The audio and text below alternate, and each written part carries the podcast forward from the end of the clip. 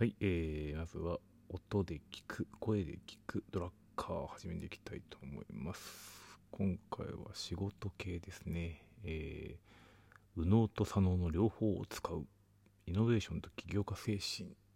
の本の中からの一節、イノベーションに成功する者は右脳と左脳の両方を使う。数字を見るとともに人を見る。機会を捉えるにはいかなるイノベーションが必要かを分析をもって知る。しかる後に外に出て顧客や利用者を見彼らの期待価値ニーズ知覚を持って知る、えーイノベーションですね。イノベーション。イノベーションって結構いろいろと言われているんですけども創造とイノベーションの違いって何ですかっていうふうに言われた時に創造は、えっと、頭の中に起こっていることでイノベーションは実行だっていうふうに言うことがあってそのイノベーションの中で、えー右脳と左脳を使うと。で、まあ、一般的に言われているのは右脳がこうイメージとかこう抽象度の高い話で左脳がこう計算だったりとかこう具体的なロジカルなところっていうところに言われていて、まあ、数字を見るっていうところとともに人を見るっていうのは数字その左脳のロジカルなところを見ながらも、えー、と右脳的にこう全体で抽象度を高めながら、えーやれるというところが、えーとラッカさん言ってるわけですよね。でこのイノベーション成功するものはってことでじゃあ失敗したらっていう話なんですけどもイノベーションっていうのは基本的には成功だけしかなくて、えー何かこうことを起こす時に失敗したとしてもイノベーションとしては成功なんだと。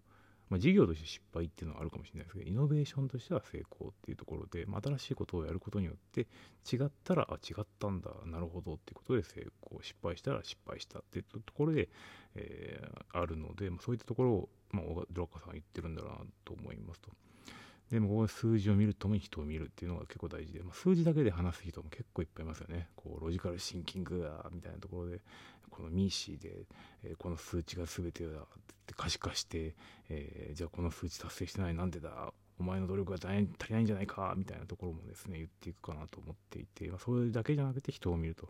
えーじゃあなぜこの人は数値を動かせなかったのかその数値を達成できなかったのかっていうところをちゃんと見ないと、えー成功にはおぼつかないんじゃないか、まあ、そういうトラブル多いですよね、まあ、上司がこうこの数字なんで達成してないんだってことなんでっていうところはちゃんと報告してますよねみたいなのよく見かけることかなと思いますと。で、まあ、その機会を捉えるにはいかなりイノベーションが必要かを分析を持って知るこれ大事ですよね。分析しないとね何が成功なのか全然わからないですからね。だから機会を捉えるっていうところもです。そのま行動の結果っていうのは全部出てるはずなので、ま、それに対してですねその機会を捉えるっていうところをですね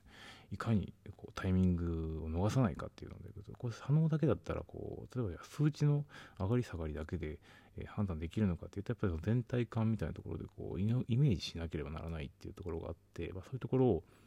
これは言っているわけですよね。で、しかる後に、え外に出て、え顧客や利用者を見、彼らの期待、価値、ニーズを自覚を持って知るっていうところ。情報量がすごい多いですね。まずは外に出るっていうところですね。顧客に始まって顧客に終わるっていうのが、まあ、マーケティングとかなんですけど、まあ、マネジメントを言ってるドラッカーさんも、その最終的には外に出てじゃないと、まあ、ずっとこう机上の空論みたいな形で頭の中でやっても仕方なくてイノベーションは先ほども申し上げた通り創造とイノベーションの違いというのは実行なのでこう活動を起こすことによって初めてこうフィードバックが得られるというところがあるのでまずはイノベーションをすると。外に出る。外に出て顧客や利用者を見る、まあ、自分のサービスだったり事業だったり商品だったりっていうのを使ってるかまたは他社の商品とかを使ってるところの顧客者顧客とか利用者を見てで彼らのその、まあ、いわゆるニーズ期待価値何をもってその商品サービス事業に対して期待してるのかっていうのを知覚を持って知る。これ知覚っての大事ですよね。こう右脳を持って知るでもない。左脳を持って知るでも知覚なんですね。そこの違いってところがもうドラカさの話なのかなと、